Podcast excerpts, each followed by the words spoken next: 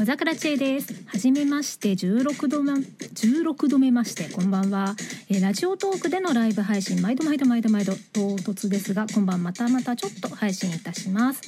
ポッドキャスト維新伝心いつもは収録で配信垂れ流しておりますが、えー収録の時から毎度毎度冒頭に枕言葉的な舞工場的な文言を言っております。今回もここから始めます。この維新伝心は私小桜知恵があらゆる文面紙面からあることないこと適当に指差ししたキーワードをお題に毒にも薬にもならないドゥクドゥクした一方的なトークをいい年した中年が痛々しく世間一般とはずれた感性で独りよがりにお送りするポッドキャストです。異なる心電気で進む一方通行平行線な維新伝心どうぞよろしくお願いいたします。うん声が出てない。そしてヘッドホンがつながっていなかった。まあ多分録音音質には支障ないでしょう。えー、暑いですね。まあいいか前前回も言いましたが、えー関東梅雨明けは明日あたりとか明後日とか連休明け？いや明日あたりとかないとか？まあ聞いてくださっているあなたのお住まいの地域は豪雨など災害など大丈夫でしょうか？なんかねニュースとかでね速報とかでなんかあの洪水ですとかいろいろと入ってくるんでね。なんか、ね、関東私の住んでいる地域は空梅雨ってぐらいではないんですけどなんかあんまり雨降ったなーって感じがしなくて。でもね湿気がムシムシとムシムシした空気にこうもうししんなりしちゃってもうシュシュヨーってしおれちゃっている。最近ですね、えー配信卓録ねやって卓録をされているあなたならわかると思いますけれども厳しい季節になりましたよ。ドアを閉め窓を閉めきっちり閉め扇風機も使わずまあ BGM 流してるから、ね、ちょっと扇風機遠目で回してもいっちゃいいんでしょうけどね、まあ、極力モーター音などはなしで。熱中症には気をつけましょう。お互いに。と前回も10日前ぐらいにも同じようなまた毒にも薬にもならない感じで一っ子一人といない無人の空間にぼやいておりますそうここは無人あーまあ、えーいつもの収録で配信している時はですねこの維新伝心本や雑誌などから指差ししてキーワードを決めてお話をしておりますえーなのでねライブ配信ではトークガチャアプリトピッカーを使ってお送りしております。そしてエンディングでは今日のトークの中からですね何かしらダジャレをひねり出して終了するので最後までお聞きいただけいただければ幸いです。最後の最後に言い放って逃げるように終わるのでバイバイ、えー終了。10分前ぐらいに、えーダジャレを考えようタイムを設けます。基本的にはですね一方的にお話ししておりますが、えーまあ今ね誰もいないからねコメントをいただけましたら嬉しいですが誰もいない。そうここは無人えー、まあ順当に終われば23時過ぎ頃終了ですので、えーでは前置きが長く長くないね今回はねサクッと言っておりますね、えーじゃあトピッカーを回していこうと思います。そして効果音を用意。せい。はい2回流しちゃった。はい。えーどうしても捨てられないもの。あどうしても捨てられないもの。あ なんだろう。どうしても捨てられないもの。あちょっと音大きいかなどうしても捨てられないものに囲まれて私の部屋はいっぱいです。なんだろう。どうしても捨てられないものってそんなにないはずなんですよ。なんですがなんだろう。こう手持ちがねないとあもうね手放しちゃったとしてもあ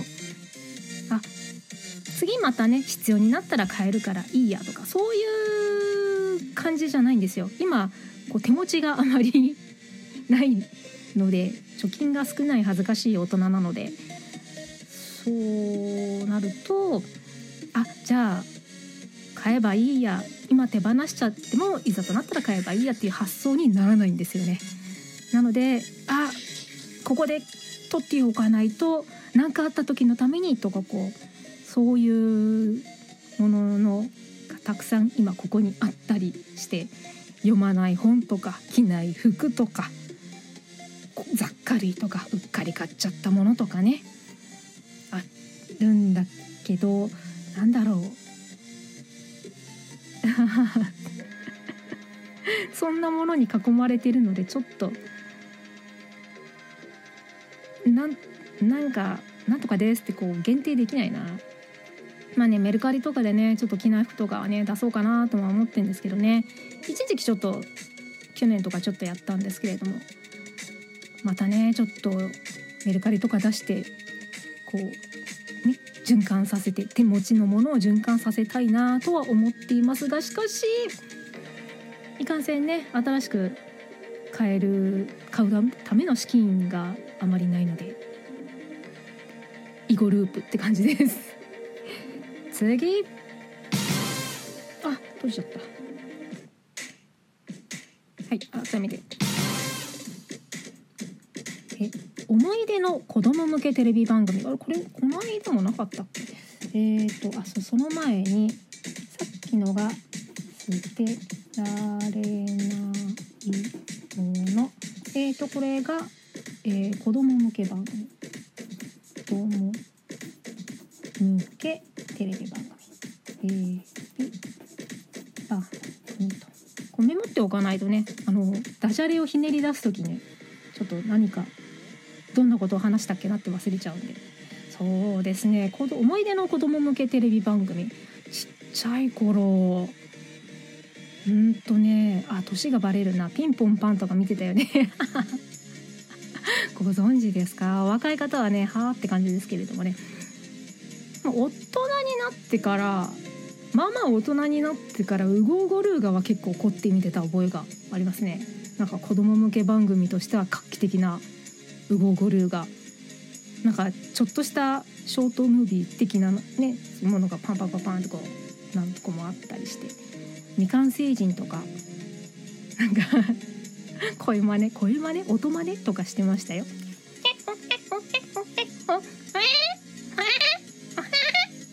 あなんかちょっと今日は特に声の出が悪い。こんな感じでもっともっとうまくできますよ未完成人。そんな感じですね。あとうーんとなんかいろいろありましたよね。なんか本当に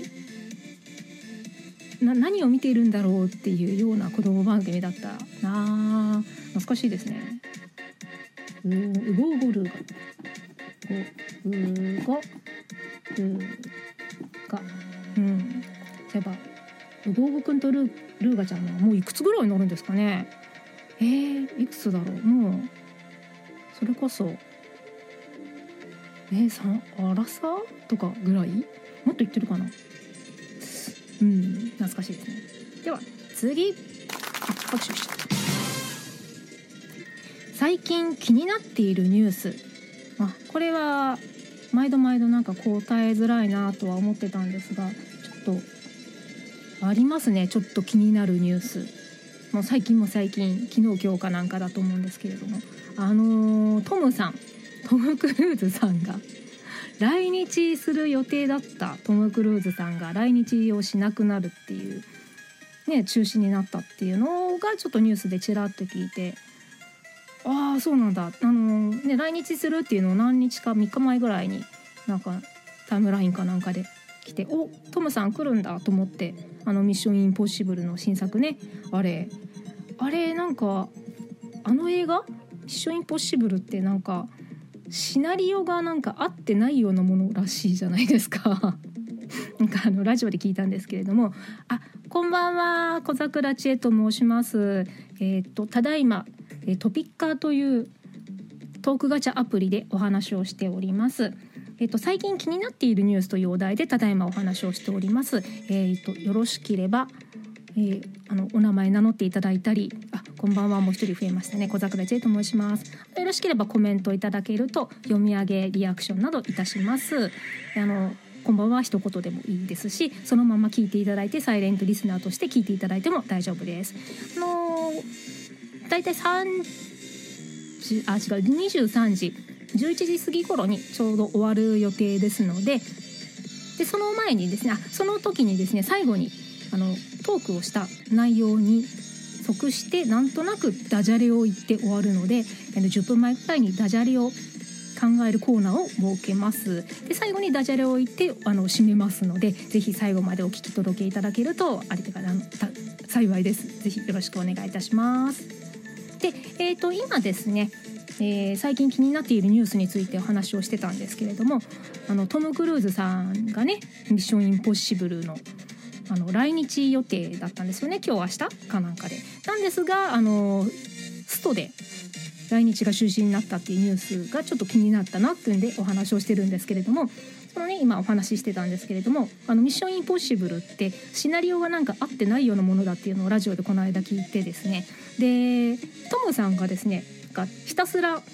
あの自分が撮りたいアクションシーンをあの飛行機からピューッと落ちるとか崖登るとかあの類ですねでそこら辺をひたすら撮ってそれで撮った上でシナリオを当てはめるような方式らしいんですよね。そんなって感じですよね。でしかも今度の「ミッションインポッシブル」も公開になるやつがあれパート1でなんか続くらしいじゃないですか。そのなんか内容まだ決まってないらしいんですよね。すげえなともさんって感じなんですけど。でそのニュースが気になるっていうのはまあその大元のねあのストの原因というかストの内容がその最近の昨今にぎわせている AI ですね世界をにわせている AI で生成したものに対してそれでなんかあのなんていうんですかねちょっとあんまりよく分かってないんですけどもその AI が原因だっていう。多分その AI で作成したものであんまりお金を稼ぐのはいかがなものか的な感じでストがアメリカで今起こっていてでそれでそのタイミングでトムさんが来ないっていうね。あちょちょちょ。音楽が失礼しました。なのでそういうらしいんですよ AI の作品。まあぼちぼちねあのイラストレーターの方とかがいろいろとねあの疑問というかちょっと怯えてるじゃないですけれどもこう不安というか AI で学習させたものの中に自分の作品が入っててそれでなんか模倣されたような感じになっちゃったとかそういうのが最近すごく多くなってきているので、まあ、そういう系統なんですよね。なのでそうこの人の作ったものをちゃんと正当に評価できるようにみたいなそういう感じのストらしいんですけれどもまあそれでね確かに危機感はあるとは思うんですよ。ね、あの私の喋っていることが AI でねなんか喋っていることになるかもしれないしまあ私のグダグダな喋りをできるもんなら真似できるもんならやってみなというか、まあ、AI さん的には「お前なんか学習しないよ」っていうもっと上手い人たちの楽しいトークの人たちのねきっとあの学習するからお構いなくっていう AI 的にはそうなんでしょうけれども、まあ、そこはさておき。2013年7月15日。続きます。